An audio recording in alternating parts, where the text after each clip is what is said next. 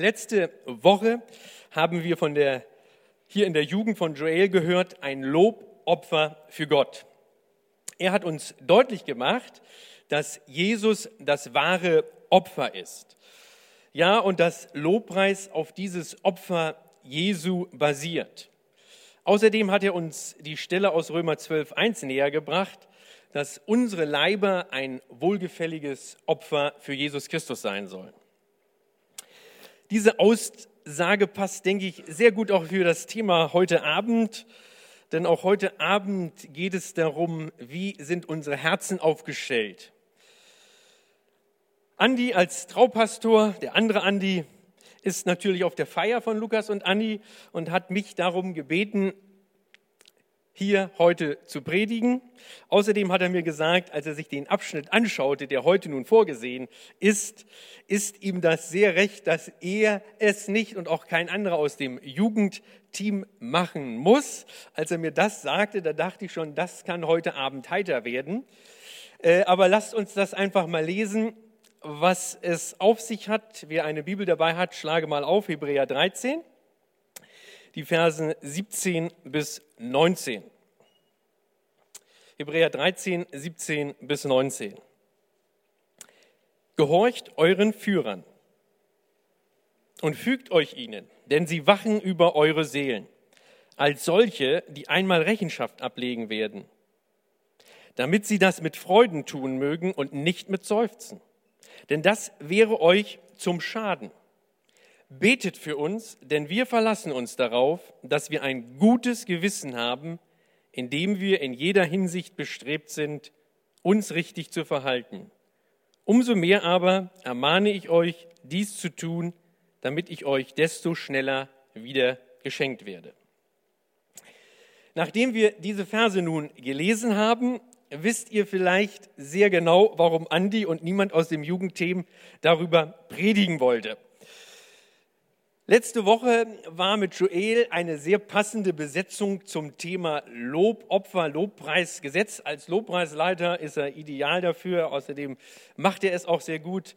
Heute habe ich eher den Eindruck, wenn ich über dieses Thema predigen soll, heute wurde in mir ein Dummer gefunden, der ein sehr schwieriges und ernstes Thema mit euch behandeln soll. Bevor wir in diese Thematik so richtig einsteigen, äh, habe ich mir gedacht, darum sind die Zettel rumgegangen, schreibt mal zwei, drei Stichwörter, das reicht vollkommen aus, was euch so einfällt. Was verbindet ihr mit Andi und dem gesamten Jugendteam in ihrer Funktion als Leitungsteam. Also nicht, dass ihr mit ihnen Fußball spielt oder sonstiges macht, sondern was charakterisiert sie, was verbindet ihr mit Leitung, mit ihnen als Personen. Das können positive Dinge sein, das können aber auch negative Dinge sein. Schreibt das mal auf, macht es, klickt es mal zusammen und Daniel kann mal diese Space Cap, wenn das schon jemand da scheinbar vergessen hat, das wird uns dazu nutzen, äh, dass wir die Zettelchen mal einsammeln. Ich bin mal gespannt nachher, was vor diesem Thema da draufsteht und mal sehen, was sich danach dann oder wie es sich entwickelt. Aber schreibt das mal auf, Daniel wird das gleich einsammeln. Als ich mich über diese Verse schlau gemacht habe, darüber nachgedacht habe, darüber gebetet habe, habe ich festgestellt, dass im deutschsprachigen zumindest, leider bin ich nicht so gut in Englisch, dass ich äh, mir Kommentare etc. Äh, auch auf Englisch reinziehen kann, so viel, dass ich dann auch wirklich was profitieren kann. Aber im deutschen Sektor habe ich festgestellt, gerade vom Predigen, dass es sehr wenige gibt, die darüber predigen. Die Verse davor, die Verse danach, darüber gibt es viel. Aber diese Verse, äh, da scheint sich kaum jemand dran zu wagen. Es ist vielleicht auch nicht ganz so verwunderlich, aber es war mal interessant, das festzustellen. Wenn wir diese drei Verse nun auf uns wirken lassen, weiß ich nicht, wie euch damit zumute ist. Der Text enthält ja einige Worte, die vielleicht in dem einen oder anderen von euch ja Unbehagen oder ähnliches hervorrufen könnte. Aber alles der Reihe nach. Ich habe die Predigt überschrieben, es lohnt sich, seine Leitung zu unterstützen. Die Predigt habe ich in drei Punkte gegliedert. Erstens, ehre deine Leitung. Zweitens, Machtmissbrauch und drittens, leiten heißt dienen. Auch dieser Abschnitt, diese drei Verse stehen im kompletten Zusammenhang und im Kontext des gesamten Hebräerbriefes. Nämlich, Jesus ist besser. Ganz am Anfang hat uns André Meyer genau dieses so richtig eindringlich zugerufen. Jesus ist besser. Und das ist ganz wichtig, dass wir das im Fokus haben, wenn wir diese Verse jetzt gemeinsam ein wenig näher untersuchen werden. Zum ersten Punkt, ehre deine Leitung. So, jetzt ist Daniel mit seiner ersten Aufgabe noch nicht fertig. Da kriegt er gleich schon seine zweite Aufgabe. Ihr werdet merken, ihr seid hier voll mit drin.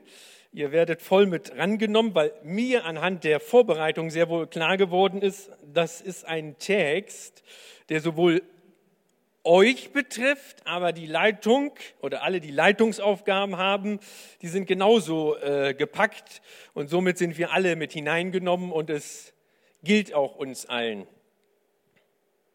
Wunderbar. Daniel darf sich das andere Mikro schnappen. Und ich möchte mal wirklich nur so Schlagwörter von euch hören. Was verbindet ihr, wenn ihr das Wort Gehorsam hört? Ganz, also ihr sollt ja keine großen Aufsätze mehr erzählen, ganz ein Wort, zwei Wörter. Was verbindet ihr mit Gehorsam? Ich hoffe, es sind Mutige da, die was sagen. Daniel wird zu euch gehen und wenn nicht, dann wird er sich irgendjemanden schnappen, der mutig ist. Also das ist ein Wort, was ihr alle kennt. Und wir wollen mal hören, was ihr damit verbindet. Daniel ist ja der richtige Mann als Lehrer, der da macht das hier schon gut so. Äh, Demut. Ja, Demut. Wer hat was anderes zu bieten? Respekt. Ja, gibt es noch Stimmen aus eurer Mitte? Ich merke schon, das ist ein heikles Thema, da wollt ihr gar nicht, hier, hier vorne, Daniel, da wollt ihr nichts Falsches sagen, aber ihr könnt nichts Falsches sagen, das werdet ihr im Laufe der Predigt schon merken. Äh, es ist wichtig, dass ihr offen und ehrlich seid. Unterordnen. Ja. Noch irgendjemand? Ja. Hier sind noch da und dann hier ist noch jemand. Genau. Ein Vertrauen. Oh, das ist ein sehr gutes Stichwort. Und hier noch ein Daniel hier ja. hinten. Hast du gesehen? Du hast schon. Da. da. Entschuldigung. Ja, man, man ist geblendet. Es ist mal spannend, das hier so zu sehen. Ich sehe ja, ja manchmal äh, den Jugendabend im Internet mir an, aber jetzt sehe ich mal, wie das ist, wenn man hier vorne steht. Man, man sieht euch kaum, man ist wie geblendet. Bitte. Nachfolge. Ja, sehr gut. Denkt, das reicht auch. Vielen Dank, Daniel. Ich habe mir mal die Mühe gemacht und geguckt, wie man das heutzutage macht bei Wikipedia und wollte mal hören, was schreiben die über Gehorsam. Und dort steht, Gehorsam ist prinzipiell das Befolgen von Geboten oder Verboten durch entsprechende Handlungen oder Unterlassungen. Das Wort leitet sich ähnlich wie Gehorchen von Gehör, Horchen, Hinhören ab und kann von einer rein äußerlichen Handlung bis zu einer inneren Haltung reichen. Gehorsam bedeutet die Unterordnung unter den Willen einer Autorität, das Befolgen eines Befehls, die Erfüllung einer Forderung oder das Unterlassen von etwas Verbotenem.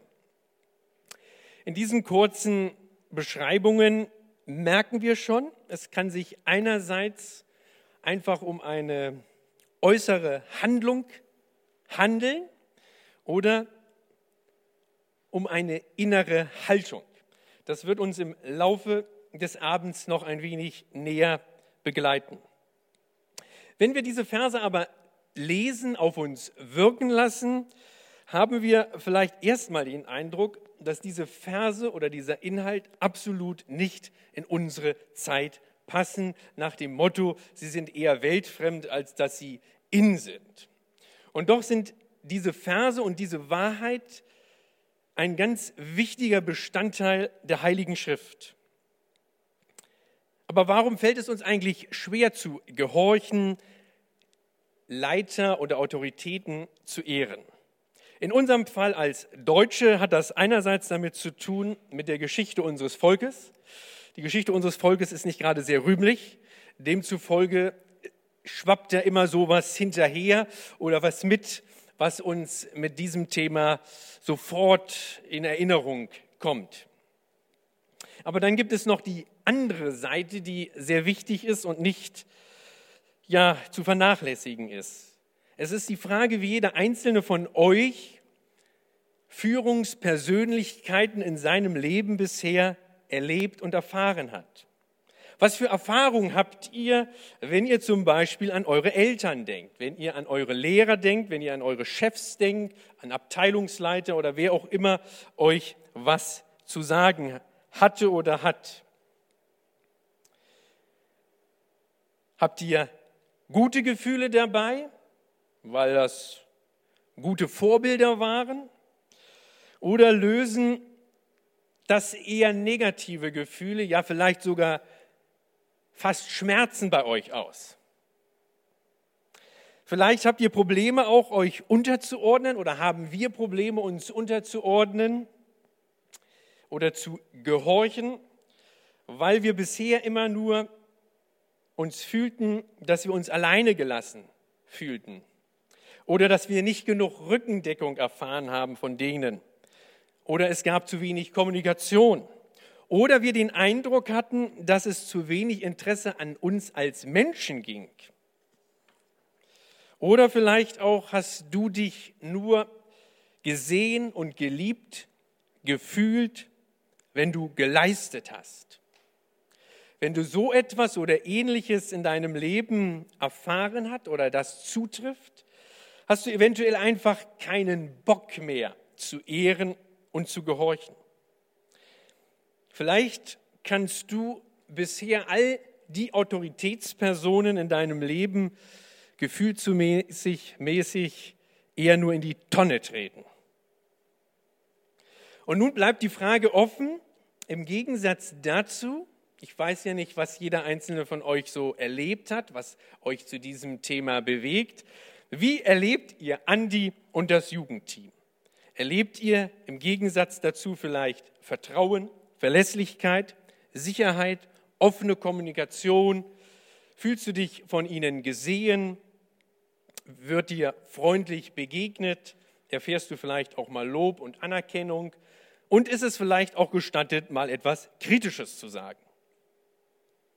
Wenn du dies alles erfährst, fällt es dir gewiss absolut leicht, dich unterzuordnen, ihnen zu gehorchen, sie zu ehren.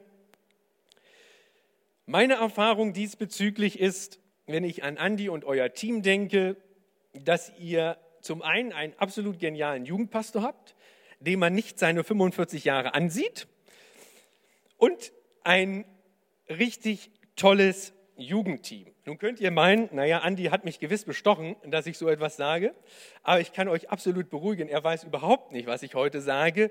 Ich muss ehrlich sagen, ich fand das sehr, sehr mutig, ein solches Thema. Man weiß gar nicht, was der andere sagt, aber er hat schon gesagt, naja, äh, das wird schon gut gehen.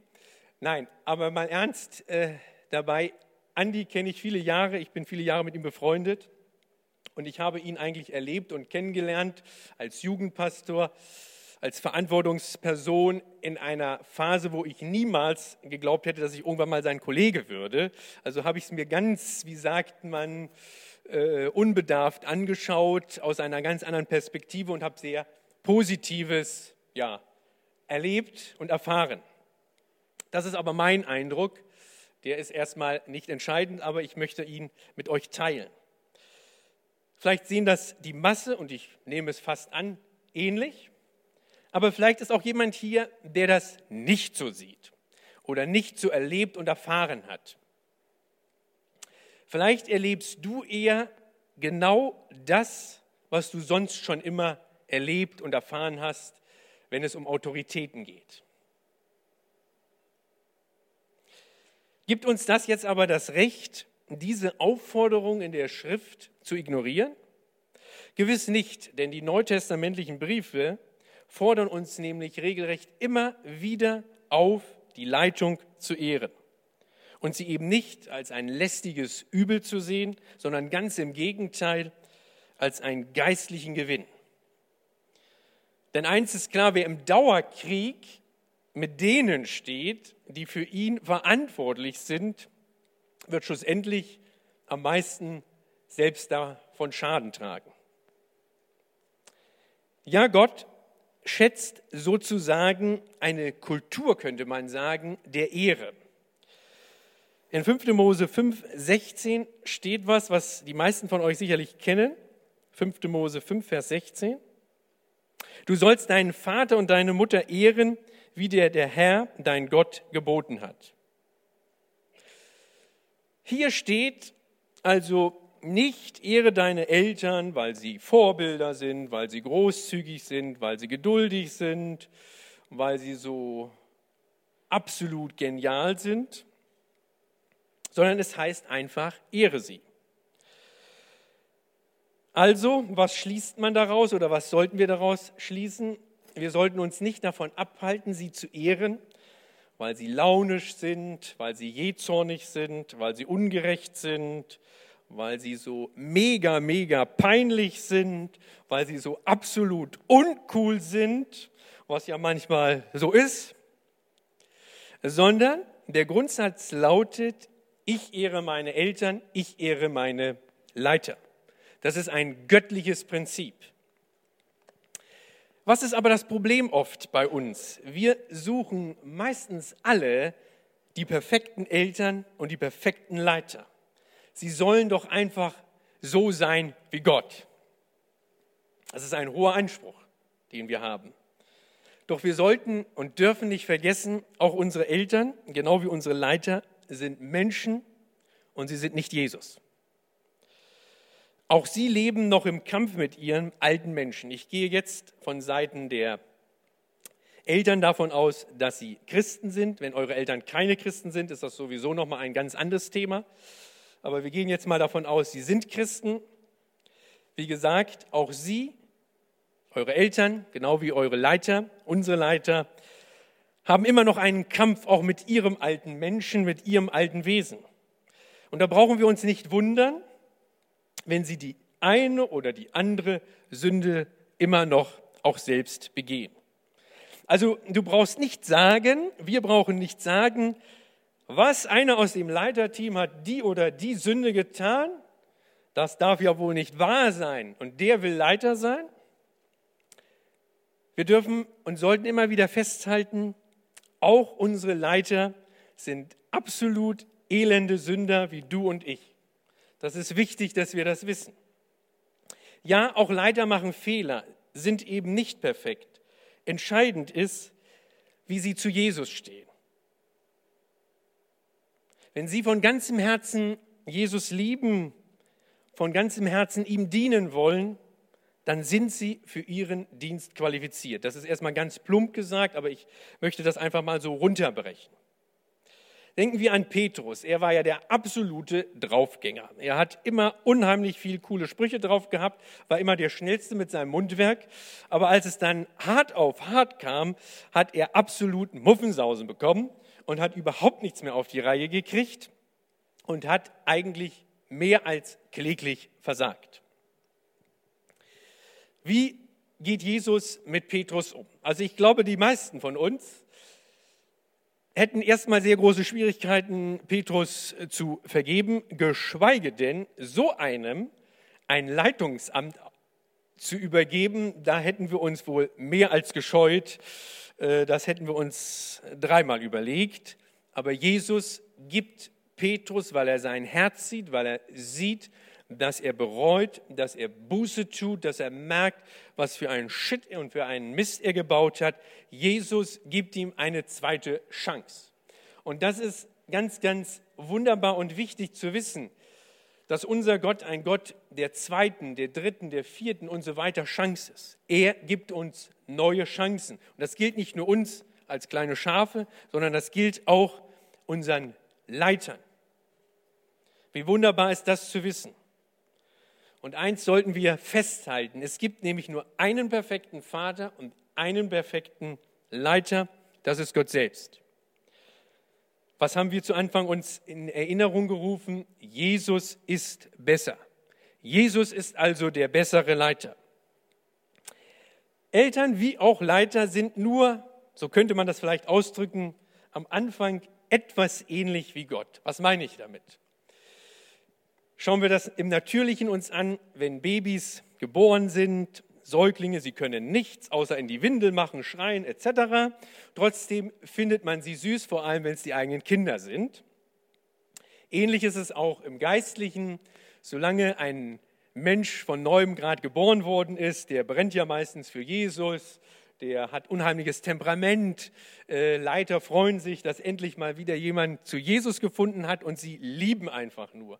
Wenn nun aber natürliche Menschen und auch geistliche Menschen größer werden, wachsen, zumindest größer werden, vielleicht wachsen sie eben nicht, dann stoßen Eltern genau wie Leiter sehr, sehr oft an ihre Grenzen und können dann eben nicht einfach nur bedingungslos lieben, sondern haben manchmal auch so ihre ja, Probleme damit. Vielleicht bist du auch jemand, der festgestellt hat, dass in einem oder anderen Bereich du einem der Leiter überlegen bist. Da sind wir dann sehr schnell damit, dass wir richten oder schlecht über den einen oder anderen sprechen, wenn wir das merken. Aber da sollte uns bewusst sein, oder wir sollten uns bewusst sein, wenn wir etwas schon wissen, begriffen haben oder, wie sagt man, besser in einem Bereich sind, weiter in einem Bereich sind, ist das nicht, weil wir so die tollen Helden und Hechte sind, sondern es ist Gnade. Es ist nicht aus unserem Verdienst heraus. Und was sollte uns oder zu was sollte es uns veranlassen, wenn wir merken, dass in einem Punkt ein Leiter ja mächtige Defizite hat, dann sollten wir, wie gesagt, nicht über sie richten, sondern es sollte uns viel, viel mehr ins Gebet treiben, für sie zu beten. Denn das ist ganz wichtig. Das brauchen sie. Also ehre deine Leiter. Doch wie kann ich das denn tun? Ehren bedeutet, etwas auch zu tun, zu zeigen. Wertschätzung auszudrücken. Wir sollten nicht so sein, wie uns geschrieben wird vom Volk Israel in Malachi 1, Vers 6. Malachi 1, Vers 6, dort steht, ein Sohn soll seinen Vater ehren und ein Knecht seinen Herrn. Bin ich nun Vater, wo ist meine Ehre? Bin ich Herr, wo ist die Furcht vor mir? Spricht der Herr der Herrscher zu euch Priestern, die ihr meinen Namen verächtlich macht. Wenn man den Gesamtzusammenhang liest, merkt man sehr, da wurde viel geredet, aber es wurde nicht das in die Tat umgesetzt. Was will ich uns damit sagen? Lasst uns das Jugendteam an die ehren, lasst das uns auch ausleben. Lasst es Andi und das Jugendteam spüren, dass ihr dankbar für sie seid und dass ihr sie ehrt. Vielleicht sagt der eine oder andere sich, das tue ich sowieso, das fällt mir ganz, ganz leicht, das ist umso besser. Aber vielleicht gibt es den einen oder anderen, dem das nicht leicht fällt oder er weiß nicht, wie er das in die Tat umsetzen kann. Im März hat Daniel Honk hier gesprochen und hat gesagt, ihm ist es wichtig, äh, dass wenn wir sprechen oder predigen, auch praktische Impulse geben. Das werde ich jetzt tun. Ich werde ganz praktisch euch das machen. Wer das nicht sowieso schon lebt und tut, der braucht das nicht für sich zu beanspruchen. Aber wer das nicht tut, dem habe ich was mitgebracht. Ich bin gespannt, ob irgendjemand sich nachher oder im Laufe der Zeit sich mal dessen bedient. Ich habe einen Rückmeldebogen fürs Leitungsteam euch mitgebracht. Den könnt ihr entweder so einsetzen, dass ihr das, was hier draufsteht, ähm, für das gesamte Leitungsteam ausfüllt oder dass ihr speziell euch eine Person vom Leitungsteam rausguckt, dem ihr mal etwas sagen wollt. Entweder tut ihr das anonym, besser wäre es aber oder schöner wäre es auch für die anderen, wenn ihr euren Namen darauf schreibt. Hier steht zum Beispiel, das hat mich besonders gefreut, danke für, Punkt, Punkt, Punkt. Ich wünsche mir von dir, Punkt und Punkt. Also es könnte ja auch sein, dass du sagst, Mensch, das wünsche ich mir aber noch, dass das und das berücksichtigt wird.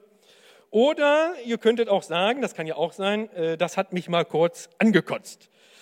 Also auch Kritik darf ja vorhanden sein oder ist wichtig, dass äh, es auch erwähnt wird, wenn es in einem gewissen und guten Rahmen geschieht. Wenn das für dich gar kein Problem ist, ist es schön, wenn du das sowieso tust oder wenn du mit solchen Hilfsmitteln, es gibt ja alles Mögliche, kann man verwenden.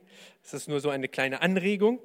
Aber vielleicht gibt es hier jemanden im Raum, der trotz alledem nicht in der Lage ist, dieses göttliche Prinzip umzusetzen oder zu leben. Und vielleicht liegt es daran, weil in deinem Herzen etwas heil werden muss. Eventuell brauchst du eine Aussprache mit einem deiner Leiter, aber es kann auch sein, dass du merkst, dass vieles, was dich abhält zu ehren, gar nichts mit den anderen, mit den jetzigen aktiven Leitungspersönlichkeiten zu tun hat. Das sind schlechte Erfahrungen oder Verletzungen von früher, die dir immer noch Schmerzen bereiten und dich einfach hindern zu ehren. Da denke ich an meine Zeit als Ausbilder zurück. Man hat natürlich als Ausbilder auch so manches zu sagen, was nicht gerade die Azubis, äh, ja, wie sagt man, von den Stühlen reißt. Das ist definitiv klar. Aber man hat öfter mal auch gemerkt, dass sie, wenn man ihnen Dinge sagt, nett und freundlich, auch wenn sie den Inhalt vielleicht nicht gerade sehr mochten, derartig überreagierten, wo man gespürt hat, äh, das hat wahrscheinlich absolut jetzt erstmal nicht nur was damit zu tun, was man gesagt hat oder mit einem als Person, sondern sind Erfahrungen, die sie gemacht haben mit Führungspersönlichkeiten. Und man selber ist nun mal eben der, der die volle Brandseite und Brandbreite dessen abbekommt, was derjenige erlebt hat. Davon kann vielleicht Daniel auch ein Lied singen. Das ist eine Sache, die man immer wieder erleben kann. Wenn es jemanden gibt, der solche Verletzungen vielleicht in sich trägt, vielleicht sagst du auch, wenn du meine Eltern kennen würdest, würdest du dich nicht wundern. Wenn du meine Lehrer kennen würdest, würdest du dich nicht wundern. Das kann sehr, sehr gut sein. Aber ich lade dich ein, dass du Jesus der, an dein Herzen ranlässt und dir Vergebung schenken lässt. Dass du Vergebung in deinem Herzen freisetzen lässt von Jesus. Darauf werde ich nachher noch auch im Gebet Bezug nehmen.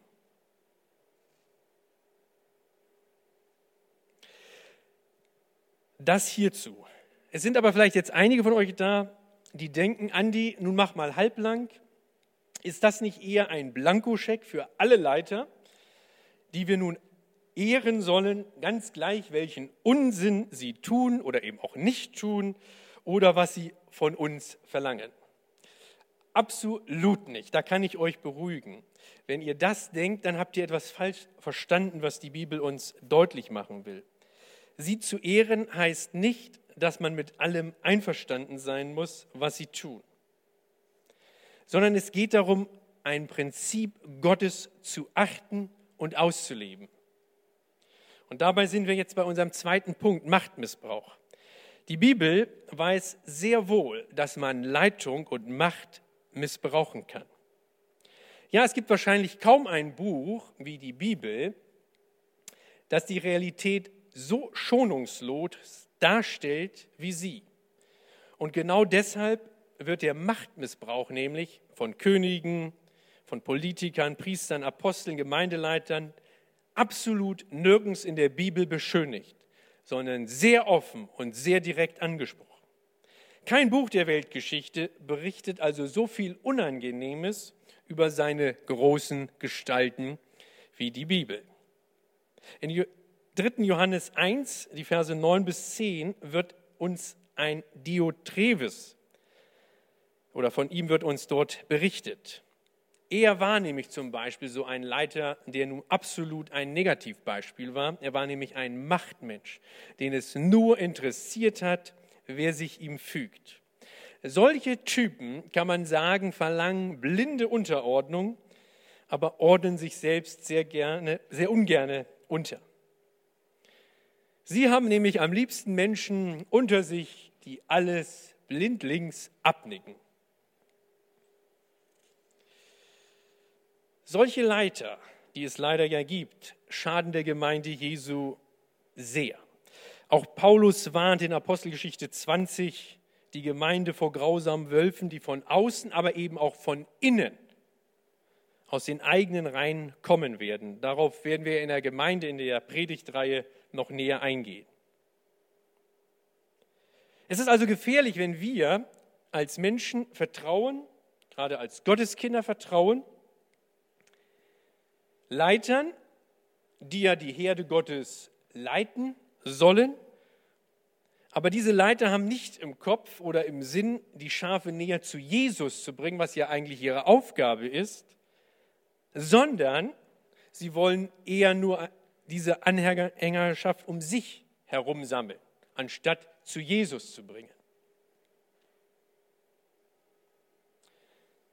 Doch jetzt stellt sich die Frage, was ist denn nun richtige Leitung oder was für eine Alternative gibt es zum Machtmenschen oder zum Spalter oder was es alles an Negativbeispielen gibt. Und da sind wir bei unserem dritten Punkt. Leiten heißt dienen. Selbst unter den Jüngern schon kam der Streit auf, ihr wisst das, in Lukas 22, 24, wer von ihnen der Größte sei. Also das Thema ist schon immer ein Thema gewesen. Doch wie zeigt sich eigentlich wahre Macht, wahre Autorität? Das ist ja eine ernstzunehmende Frage. Und Jesus ist der, der uns in wunderbarer Weise Zeugnis darüber gibt. Er hat alle Macht im Himmel sowie auch auf Erden. Doch worin kam diese Macht eigentlich zum Ausdruck, als er hier auf Erden war? Wie hat er es uns vorgelebt? Indem er unser Diener wurde. Er ging den alleruntersten Weg. Denken wir einmal an die Fußwaschung, die euch allen bekannt ist, die Fußwaschung der Jünger. Als Jesus dies tat, hatte er keine Minderwertigkeitskomplexe oder stellte sich selbst in Frage nach dem Motto, hm, ja, wer bin ich eigentlich? Oder äh, Entschuldigung, dass ich lebe. Nein, ganz im Gegenteil. Er war sich absolut seiner Autorität bewusst. Er war sich bewusst, dass er Herr aller Herren ist, dass er der Herrscher des Universums ist. Denn das lesen wir in Johannes 13, 3 und 4, im Bewusstsein, dass Gott ihm alles im Himmel und auf Erden übergeben hatte, stand er auf. Er zeigt uns in eindrucksvoller Weise, leiten heißt dienen. Er ist uns da das absolut beste Beispiel. Also wenn es jemanden vielleicht unter euch gibt, der denkt, ich wäre auch gerne im Leitungsteam, weil dies Vorteile, vielleicht Annehmlichkeiten mit sich bringt. Außerdem bin ich ja sowieso viel besser als die anderen. Das sind vielleicht sowieso alles nur Flachzang und Vollpfosten. Dann erinnere ich euch an ein ganz wichtiges, was nämlich Leiten heißt. Es heißt dienen, es heißt Einsatz, Mitleiden, Aufopfern, ein unruhiges Leben führen im Dienst für die anderen. Denn der oberste Maßstab lautet nicht, was bringt es mir, sondern was bringt es den anderen. Michael Rodenhausen hat vor drei Wochen gesagt, Führer sind die, die vorangehen. Leiter dürfen und sollen sogar Vorbilder der Herde sein. Dazu könnt ihr zu Hause nachlesen in 1. Petrus 5, die ersten vier Verse. Petrus stellt sich selbst unter das, was er den Ältesten in diesen Versen zuruft, was er von ihnen erwartet. Jeder Leiter nämlich bewährt sich gerade auch dann, wenn er nämlich geleitet wird. Es geht also darum, die Herde, die Schafe zu behüten, über sie zu wachen. So heißt es ja in unserem Text, wachen über die Seele. Und dieses Wachen, dieses Behüten soll nun nicht aus Zwang oder aus Geldgier oder aus Machtposition geschehen. Doch was setzt Petrus dem gegenüber? Er sagt erstmal, dass es absolut freiwillig geschehen soll. Und dass in der neutestamentlichen Gemeindeleitung, Jugendleitung, was für eine Leitung auch immer, hat nur der etwas verloren, der sich Gott selbst zum Vorbild nimmt. Und erst einmal das Wort Gottes auf sich selbst bezieht. Ja, Leiter dürfen zuallererst an sich selbst Veränderung erleben und Gott darum bitten. Wenn Sie nämlich selber in, immer wieder in diesem Prozess stehen und auch dies leben, umso besser können Sie anderen helfen und anderen ein Vorbild sein. Leitung durch Dienst und Vorbild ist die einzige echte und tragfähige Grundlage jeder Autorität, ob das nun Eltern, Chefs, Politiker und erst recht innerhalb der Gemeinde sein soll. Ja, man könnte auch sagen, gute geistliche Leiter umgeben sich gerne mit anderen Leitern, die ihnen Rat und Korrektur geben können. Dort gibt es zwei Verse in Sprüche, einmal in Sprüche 11, Vers 14, die das uns sehr gut nochmal veranschaulichen.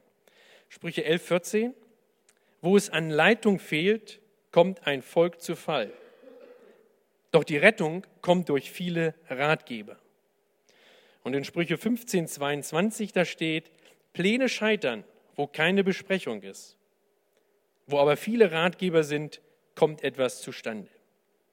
Also wirkliche Größe zeigt sich nicht darin, einerseits, dass man alles kann, alles alleine macht und auf niemanden mehr hört, sondern dass man von sich aus auf den Rat anderer hören will.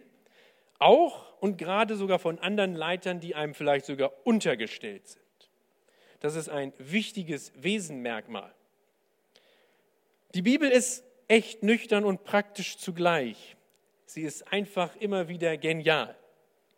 Auf der einen Seite sollen nämlich Leiter respektiert werden und wir sollen die Leitung annehmen, so dass sie uns nicht unter Seufzen leiten. Das haben wir ja gelesen im Hebräer in unseren Versen.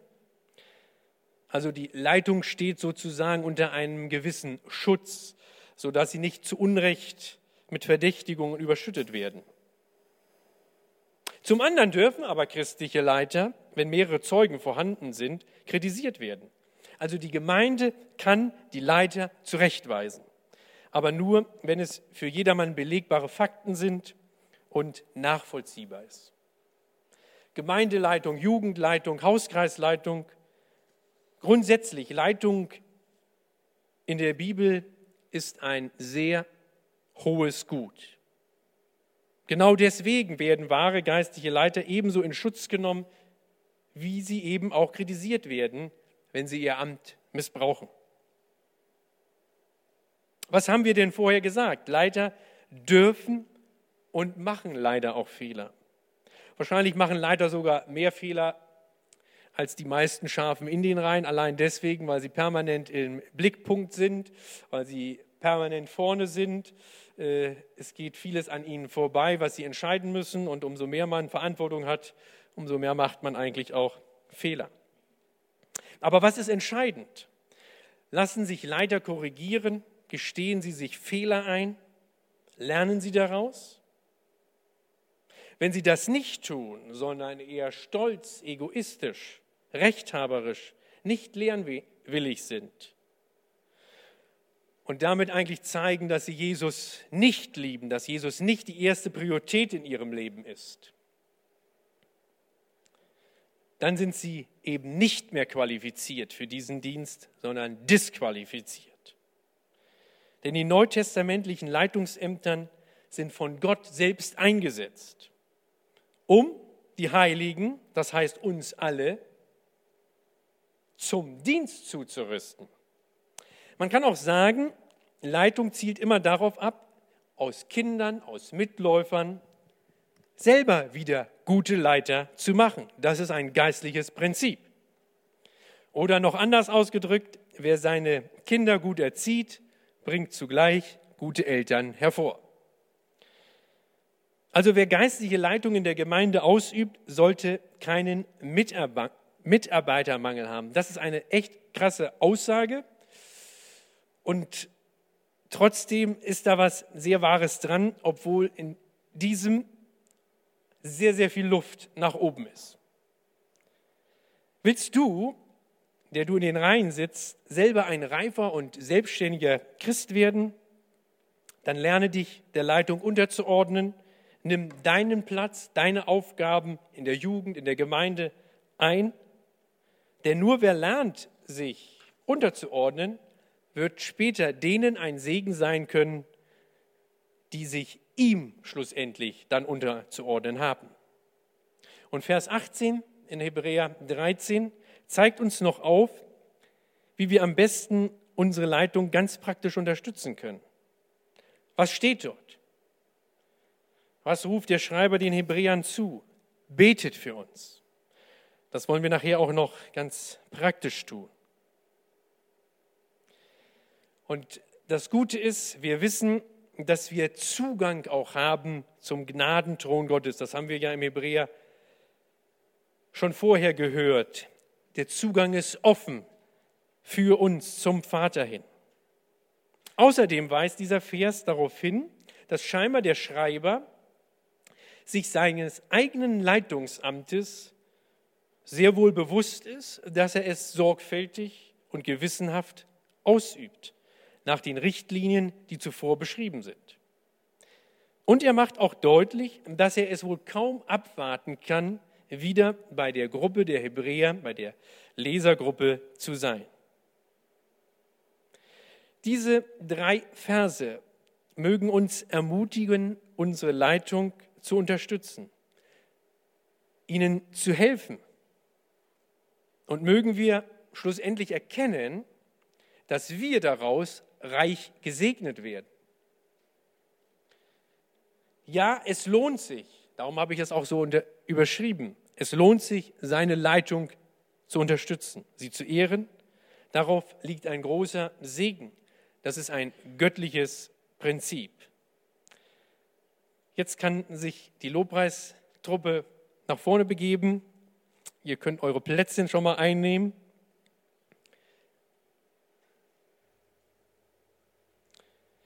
Denn wir kommen langsam zum Ende. Wenn Gott von uns was fordert, macht er es nicht, weil er Druck auf uns ausüben will, weil er seine Macht ausspielen will, obwohl ihm das zustehen würde und er könnte das ohne weiteres tun, sondern er als unser Schöpfer weiß einfach am besten, was uns gut tut. Seine Prinzipien sind heilsam für uns. Daniel hat uns vorher noch mal darauf hingewiesen, dass wir in Kürze Frühjahrsfreizeit haben. Und ich lade euch alle ein, wer das noch nicht gemacht hat, meldet euch an, denn auch dort wird es nämlich um göttliche Prinzipien gehen, innerhalb oder von einem sehr heißen Thema, aber göttliche Prinzipien, die auch wiederum heilsam sind für uns. Ich weiß nicht, was diese Verse, diese Thematik mit euch gemacht hat, ob ihr neu über die ganze Aufgabe der Leitung nachdenkt, ob ihr Freudigkeit habt, mehr oder genauso wie ihr es sowieso schon hattet, Andi und das Jugendteam zu unterstützen, für sie zu beten.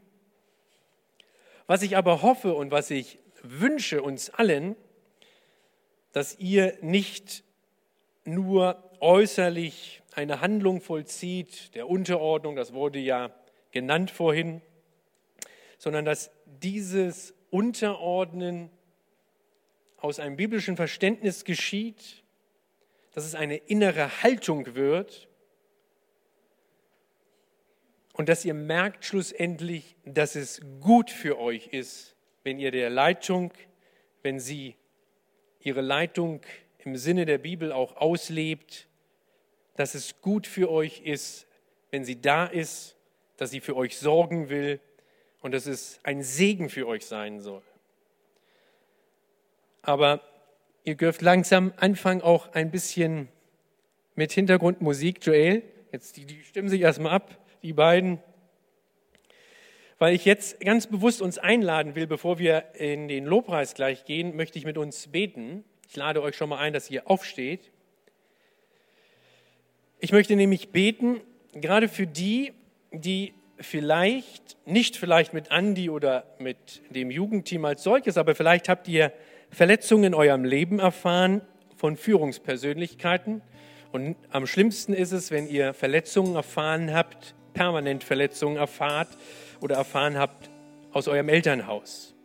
Und ich möchte für uns beten und ich sage das jetzt schon mal, nach der Jugend stehe ich gerne bereit, auch für persönliche Gespräche, für persönliche Gebete, wenn ihr merkt, dass da Bedarf ist, eine Aussprache, dass ihr Hilfe braucht oder einfach nur ein persönliches Gebet. Wir neigen uns zum Gebet. Herr Jesus Christus, hab du Dank von ganzem Herzen, dass du uns Leiterschaft in der Gemeinde, in der Jugend gegeben hast.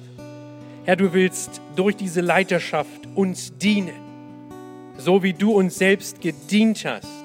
Du bist der beste Leiter, du bist der bessere Leiter, du bist der, der uns so vorbildlich vorgelebt hat, was es heißt, Leiter zu sein. Herr, und du bist unser Schöpfer, du bist unser Herr und du kennst jeden Einzelnen, der auch hier ist.